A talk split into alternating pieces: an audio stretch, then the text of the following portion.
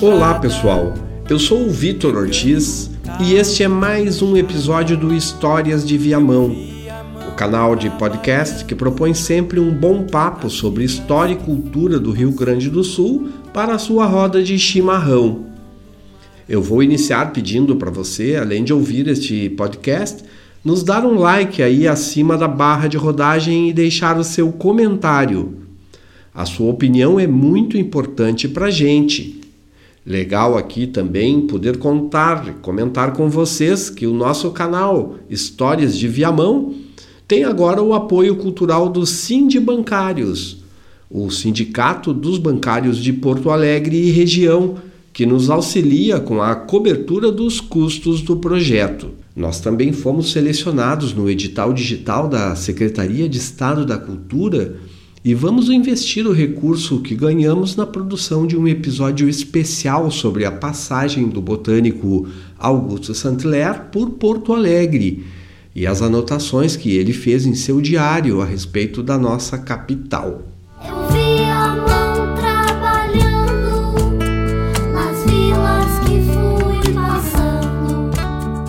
Eu vi a mão Este é o oitavo episódio da série que lembra os 200 anos da viagem do botânico e pesquisador Auguste Saint-Hilaire pelo Rio Grande do Sul e Uruguai, tendo ele descrito nos seus diários, publicados ainda no século XIX na França, os diversos lugares por onde andou, a geografia, a geologia, as gentes e a sociedade que ele encontrou por aqui naquelas primeiras décadas dos 1800 mais precisamente em 1820, dois anos antes da independência. Os registros do viajante francês são uma importante fonte de pesquisa para a história e diversas outras disciplinas das ciências naturais e humanas, e também uma janela para que possamos olhar para aquele momento da sociedade que nos precedeu nestes 200 anos. No episódio anterior, além de acompanhar Saint-Clair na sua estadia na Fazenda Boa Vista, em Viamão, trouxemos aqui um pouco da trajetória do então proprietário desta estância, o Barão de Santo Amaro, José Egídio Álvares de Almeida, prócere da corte de Dom João VI, que inaugurou o Senado Federal, tendo dirigido sua primeira sessão na condição de senador vitalício. O referido barão, então ostentando já um título nobiliárquico maior, o de marquês, foram encarregado da missão enviada à Europa para tentar convencer os franceses e ingleses de que a melhor solução para frear a tendência de republicanização dos estados vizinhos do Brasil nas Américas, desencadeada a partir principalmente da independência da Argentina, era entregar, entronar Dom Pedro I como rei do continente. A missão fracassou e o Marquês, dono da Boa Vista, voltou ao Brasil, onde morreu em 1832, vítima de um ataque cardíaco fulminante no saguão do Senado, no Rio de Janeiro.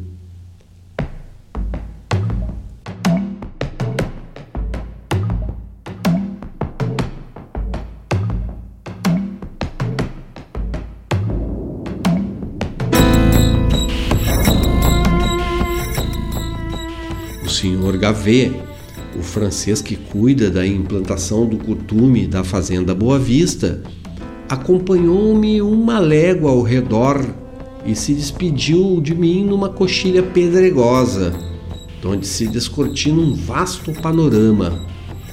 A altitude dela é tão insignificante que mal se nota, a não ser comparando-a com outras planícies, razão de lhe darem o nome de Morro Grande. Ela tem no cume uns pés de uma árvore que já vi na Boa Vista. Chamam-na aqui de aroeira. As suas folhas, como a das aroeiras de Minas, exalam, quando esmagadas, forte cheiro de terebintina e suas cinzas são muito apreciadas para fabricar sabão. Esta árvore é muito copada, mas de pequena altura. É tortuosa e os galhos, que começam a nascer na base do tronco, ramificam-se em considerável número de ramos menores e carregados de folhas. Registrou Saint-Hilaire em seu diário sobre sua passagem pela região do Morro Grande em Viamão, logo depois de deixar a fazenda Boa Vista.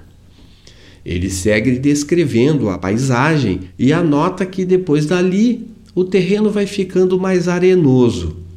As pastagens muito secas, reduzidas a capim rasteiro.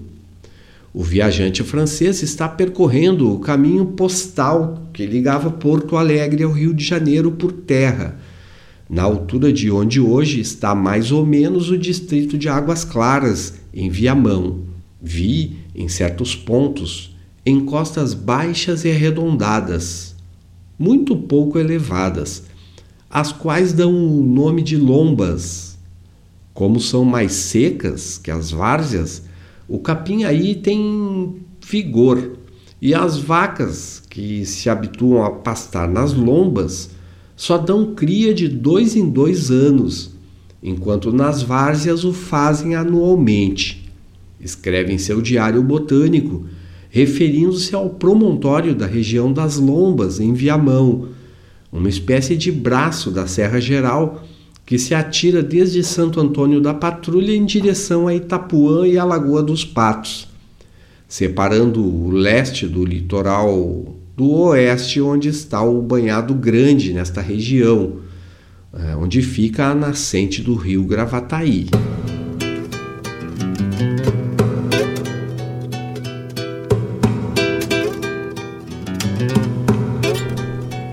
Nesta região arenosa do Morro Grande, a qual se refere o Saint-Hilaire, ainda no século XVIII, foram desapropriadas partes das terras de Domingos Gomes Ribeiro, um dos mais antigos proprietários nestes campos de Viamão, área que foi dividida em datas pelo governo da capitania e entregue a parte dos casais chegados dos Açores.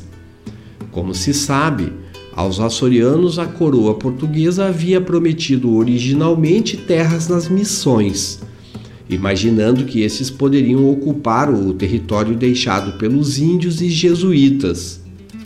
Contudo, com a eclosão da Guerra Guaranítica em 1753, que opôs guaranis e bandeirantes na região e que perduraria por pelo menos três anos, a demarcação da área nunca ocorreu sendo os colonos açorianos espalhados por diversas cidades na região, entre estas Porto Alegre, então batizada de Porto dos Casais, e Viamão, no Morro Grande, no Passo da Areia.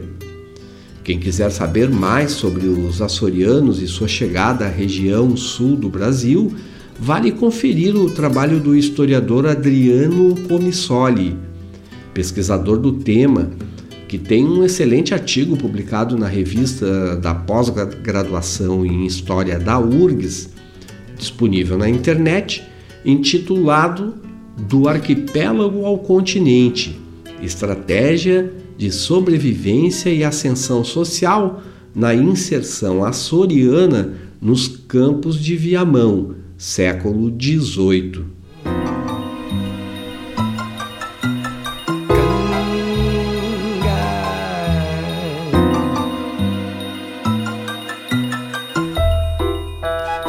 Durante os dias passados, não encontrei um só regato nesta região. Informaram-me, entretanto, da existência de muitos, mas desaparecidos pela seca sem precedentes deste ano. Hoje, contudo, atravessei o que se chama Arroio das Águas Claras, porque efetivamente é de uma rara limpidez, anota Saint-Hilaire no diário deste dia 19 de junho de 1820. O naturalista francês está se referindo ao arroio que dá o nome ao atual distrito de Águas Claras, em Viamão. O tal regato é pouco visível na atualidade, mas sua nascente surge num trecho da antiga estrada onde existem várias casas à direita de quem vem do litoral em direção a Viamão pela rodovia Tapiro Rocha, logo depois de se passar a entrada da fábrica de cervejas da região. As águas dessa nascente são realmente incrivelmente translúcidas. Seguindo em seu trajeto, o botânico descreve neste dia que já quase noite chegaram a uma outra estância pertencente a um comandante da freguesia da Capela de Viamão, mas não refere o nome do estancieiro. Tratando do assunto com a historiadora Eliane Guimarães Vieira, que também pesquisa a história de Viamão, ficamos em dúvida se se trata da fazenda dos Abreus, o Rincão de São Brás, cujo patriarca era na época o coronel Inácio dos Santos Abreu, ou se se tratava da propriedade de Américo Antunes Pinto, que aparece também como uma das figuras políticas mais importantes de Viamão naqueles idos de 1820, como demonstra uma ata eleitoral de 1 de setembro de 1822, quando foram eleitos os representantes do Arraial para participar do Colégio Eleitoral de Porto Alegre no pleito constituinte convocado por Dom Pedro I naqueles primórdios do Brasil independente de Portugal. O estancieiro, após inteirar-se a meu respeito, recebeu-me muitíssimo bem, disse Saint-Hilaire. Quando cheguei, fazia muito frio mas reparei que todas as portas e janelas estavam abertas. Geralmente, os habitantes dessa região resistem às intempéries mais facilmente que nós, os europeus, eu acho. Apesar das geadas quase todas as noites, tudo está aberto.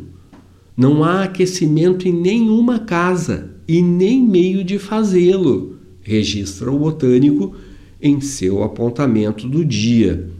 Saint-Hilaire conta ainda sobre essa resistência ao inverno, que seu guia frequentemente tem sido convidado a pernoitar dentro das casas onde tem se hospedado, mas que sempre recusa, preferindo dormir com os companheiros em volta do fogo.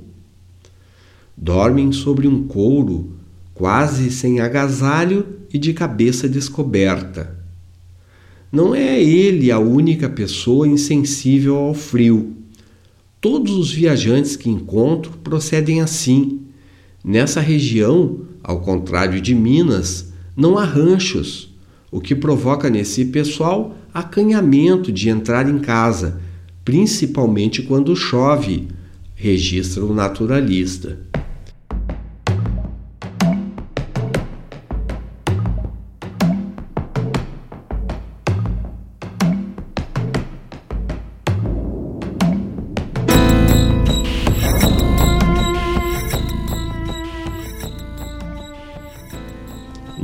Seguinte, em 20 de junho daquele ano de 1820, o dono da estância onde pernoitou Saint-Hilaire, possível que seja mesmo o coronel Inácio Abreu, vai levar o botânico para conhecer a vila de Viamão, na época também referida como Capela ou Capela Grande de Viamão. Esta vila é, segundo me disseram, a povoação mais antiga da capitania, escreveu o naturalista.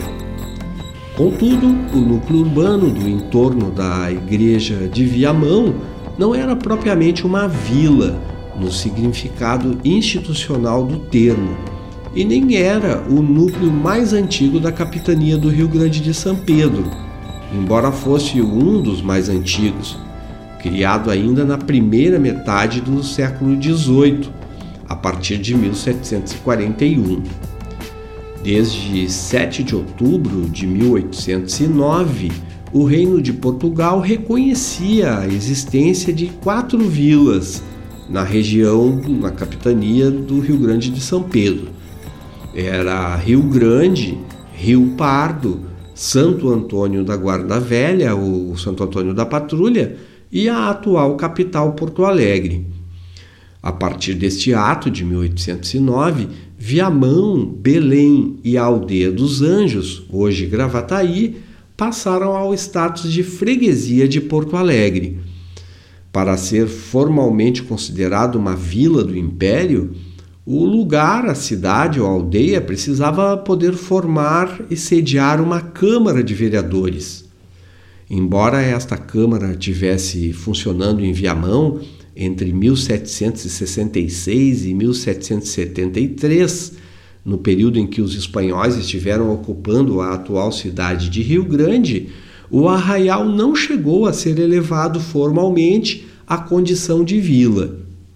Em 1772, foi fundada Porto Alegre, até então conhecida como Porto dos Casais, sede da paróquia de São Francisco do Porto dos Casais, e mais antigamente chamada de Porto de Viamão.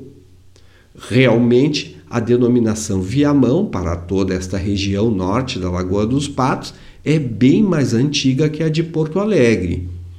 A localização atual da capital gaúcha, junto ao Lago Guaíba, atendia melhor às necessidades de comunicação fluvial com o interior através do rio Jacuí e também o fluxo de entrada e saída de embarcações pela Lagoa dos Patos. O próprio Saint-Hilaire faz esse apontamento em seu diário. A fundação de Porto Alegre é bem posterior à de Viamão e quase se ignora no interior do Brasil a existência dessa última vila, diz o botânico. O naturalista francês lembra que mineiros e paulistas faziam antigamente aí em Viamão suas compras de mulas, ou seja, ao longo de todo o século XVIII, desde meados dos anos 1700, quando foram descobertas as minas de ouro das Gerais. As mulas foram essenciais no transporte de cargas em Minas, especialmente por sua resistência e força. Estes animais formavam a principal tecnologia de carga na extração de prata de Potosí e Córdoba, na Argentina, era o núcleo né, onde se criavam esses animais. Córdoba havia se transformado no seu principal centro criador. A mula, como se sabe, é o filhote híbrido, é, resultante da cruza da égua com o burro, e via de regra, estéreis.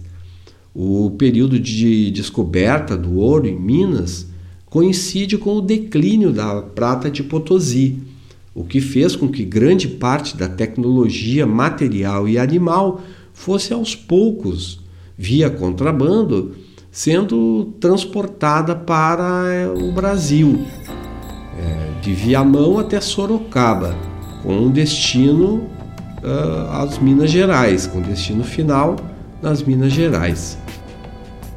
Mas havendo baixado muito o preço desses animais, os estancieiros abandonaram a criação, aponta Saint-Hilaire. Por outro lado, a população da capitania se tornou mais numerosa no litoral do que no interior, e os muleiros não precisavam ir tão longe para negociar. Deixaram assim de vir até Viamão, mas pelo hábito conservavam o nome de Sertão de Viamão, a planície desabitada que se estende entre Lapa e Lages, designando em geral campos de Viamão os campos desta capitania. Assim entendeu Saint-Hilaire e registrou dessa forma no seu diário naquele dia.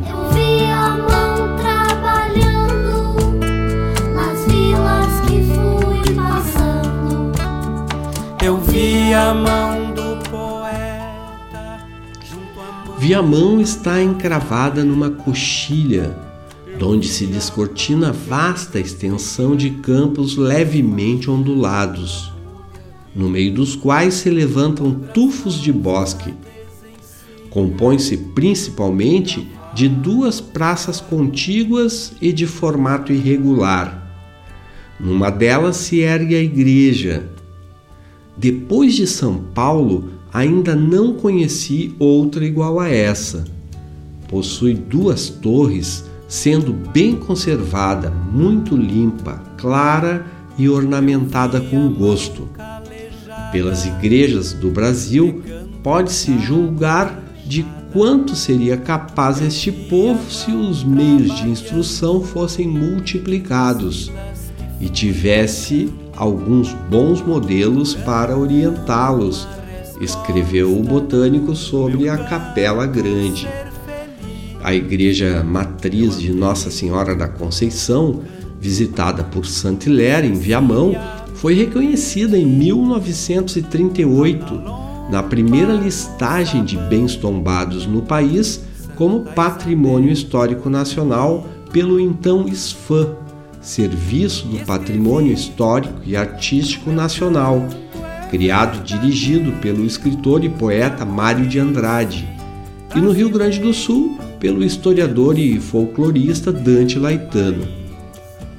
O Barroco é o estilo que dominou as artes na Europa no século XVII e despontou no Brasil durante o ciclo do ouro em Minas Gerais, marcando fortemente a arquitetura religiosa das igrejas mineiras de São João del Rei, Tiradentes, Mariana, Diamantina e Congonhas, onde o grande artista e expoente dessa linguagem foi o mestre Aleijadinho o estilo representa uma espécie de simbiose entre religião, arte e Estado, que dominou nos períodos colonial e imperial no Brasil.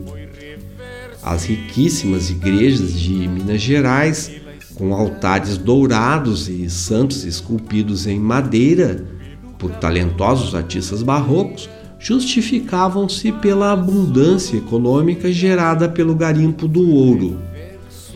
Mas em Viamão, de onde veio a riqueza que financiou o portentoso templo de barroco de Nossa Senhora da Conceição, com seus altares esculpidos em madeira e da mesma forma folheados a ouro, como vieram a revelar recentemente prospecções técnicas realizadas pelo atual Instituto do Patrimônio Histórico Nacional, o IFAM.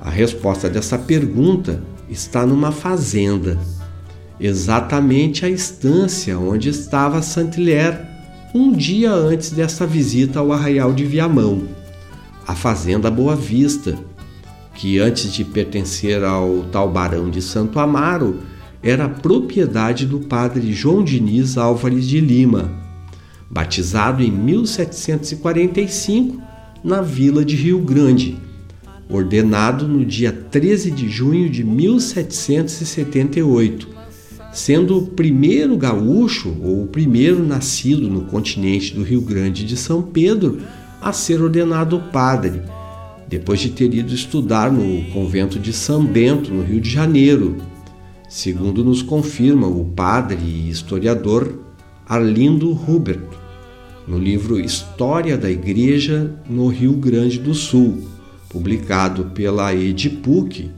em 1994. Diniz foi o único herdeiro das três sesmarias reunidas na estância da Boa Vista, que à época de sua venda ao Barão de Santo Amaro, em 1813, tinha cerca de 10 mil cabeças de gado. Inicialmente, Diniz fora designado para a paróquia de Santo Antônio da Patrulha, em 1782. E em 1798, no finzinho daquele século XVIII, assumiu a matriz da Conceição em Viamão.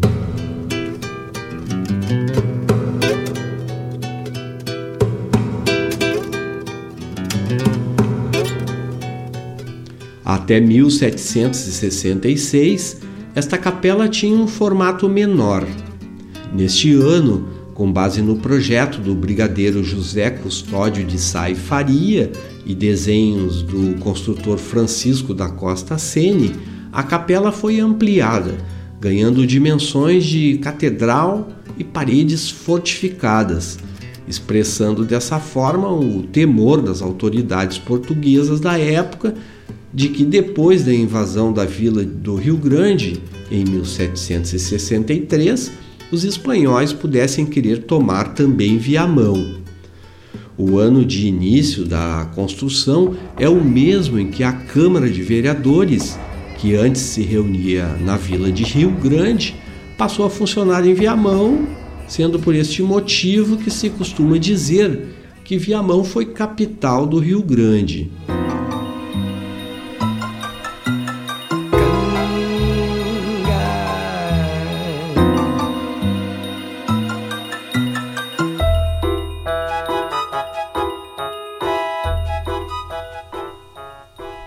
Foram os dividendos da Fazenda Boa Vista e boa parte do gado da estância que financiaram a implantação do barroco na igreja de Viamão, numa terceira fase de estruturação do templo, a partir de 1782, quando Diniz assumiu a paróquia.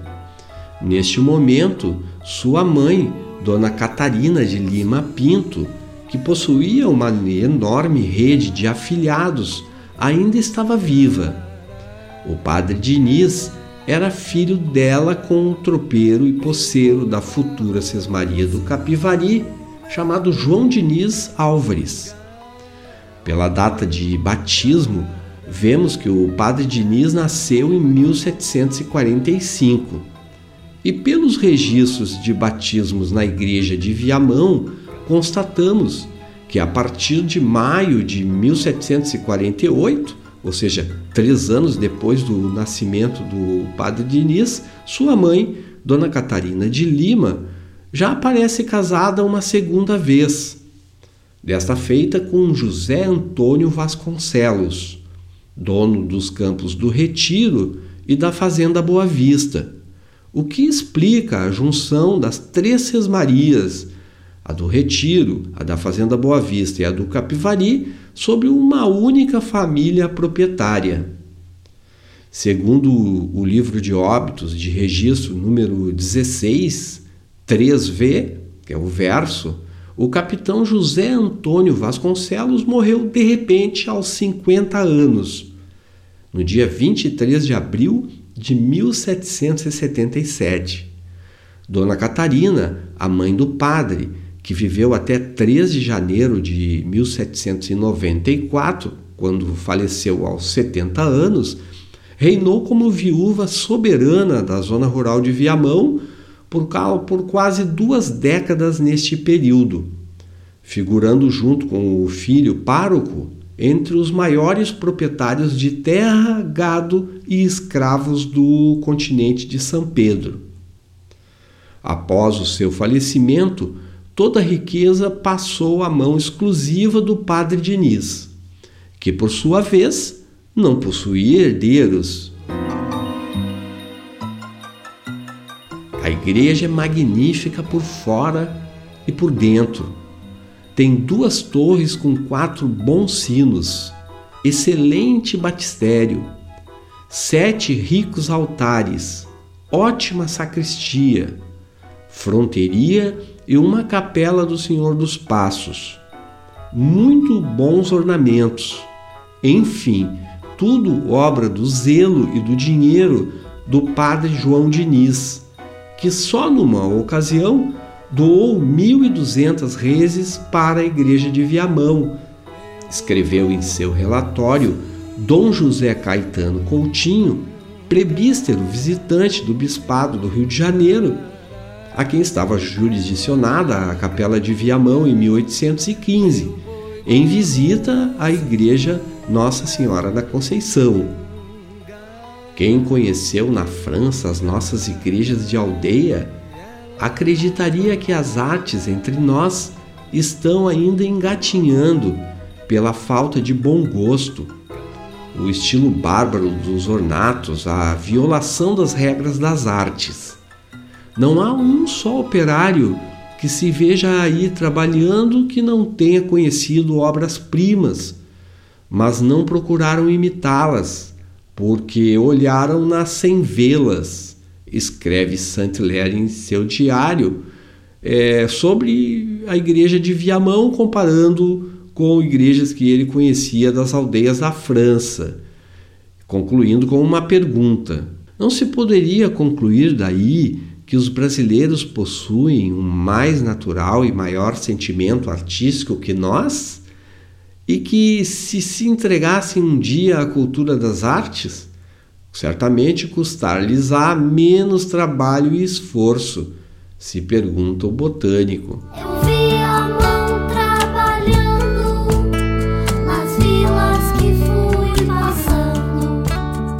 Eu vi a mão passando. Por Viamão, encontrei um grande número de homens reunidos. Não sei o motivo. Todos eram brancos, porte atlético e boa aparência. A maioria tinha cabelos castanhos e a tez corada. O que me chamou a atenção depois que cheguei a esta capitania é o ar de liberdade de todos com que me deparo e o desembaraço dos gestos. Não possuem a apatia que caracteriza os habitantes do interior. Ao contrário, seus movimentos são mais enérgicos, há menos delicadeza em seus gestos. Numa só palavra, são mais homens. Escreveu o naturalista francês, mais uma vez aplicando a alteridade na identificação dos grupos sociais que vai encontrando. Homens brancos, índios, negros, mulheres índias, mulheres brancas procurando sempre diferenciá-los de alguma forma. Por esta última anotação sobre Viamão, nota-se que Saint-Hilaire presta atenção aos detalhes do comportamento, às atitudes, às posturas, às formas de comunicação das gentes.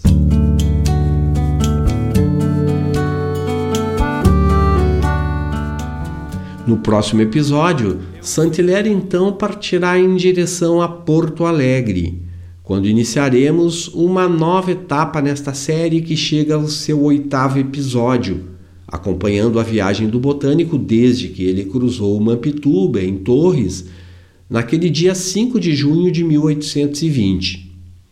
Dezesseis dias depois, ele chegará à sede do governo da capitania do Rio Grande de São Pedro do Sul, a Porto Alegre. Na trilha sonora, tivemos a canção Viamão em Canto e Verso, do compositor viamonense Everton Ferreira, e diversas músicas com arranjo e criação de Bebeto Alves. Boi Barroso, clássico do folclore gaúcho, Milonga de Guerra, que foi trilha no filme Neto Perde Sua Alma, direção de Tabajara Ruas, e Breno Melo, personagem do filme Orfeu da Conceição, nome da música, Orfeu da Conceição, o nome do projeto audiovisual do diretor Alexandre Derlan dos Santos.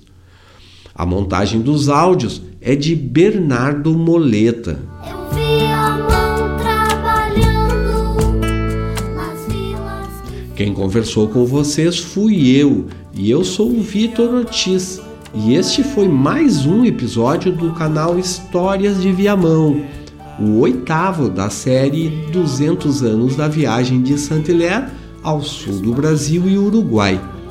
Você pode encontrar este podcast no Spotify, no SoundCloud, no iTunes, no Deezer ou no Castbox. Outra opção é o site viamãoantigo.com.br. E se você quiser colaborar com o nosso projeto, divulgue esse canal aqui com os seus amigos. Você pode compartilhar nas suas redes sociais e ouvir os próximos episódios seguindo a nossa página no Facebook, Vitor Ortiz Cultura e História. Ou, se quiser e preferir, você pode nos enviar sugestões, críticas, comentários. Esses serão sempre bem-vindos. Escreva então para o e-mail vitor.ortiz.cultura.gmail.com E como havia dito, muito legal poder estar contando com o apoio cultural do Sind Bancários, o Sindicato dos Bancários de Porto Alegre região, que nos auxilia com a cobertura dos custos do projeto. Em breve, nós estaremos aqui com você outra vez para mais uma história do canal Histórias de Viamão. do cavalo farou